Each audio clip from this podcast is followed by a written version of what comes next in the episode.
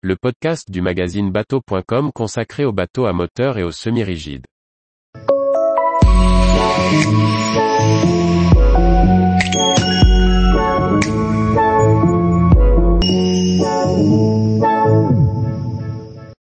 Mary Fisher 1295 Fly, une vedette familiale toujours plus puissante.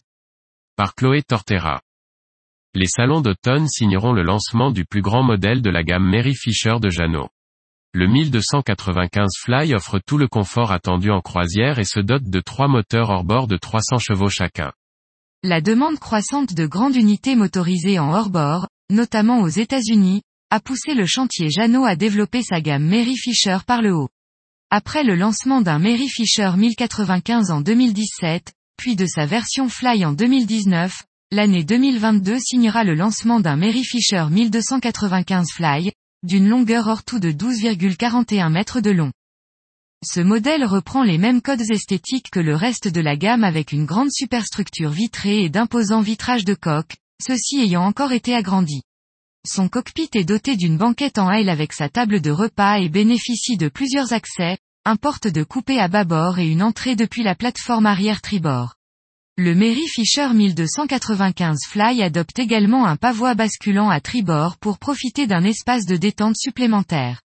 La page avant, défendue par un grand balcon, offre trois chaises lingues encastrées avec dossier et accoudoirs amovibles.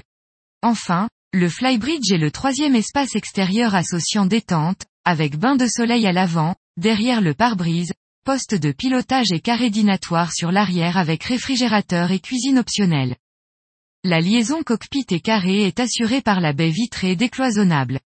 La cuisine positionnée sur l'arrière à bâbord assure la continuité avec l'extérieur, notamment en offrant un bar.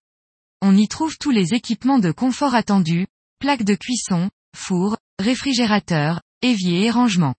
Le reste du carré est aménagé d'un carré en C et d'un poste de pilotage à tribord avec vue dégagée, pourvu d'une porte latérale pour faciliter les déplacements à bord.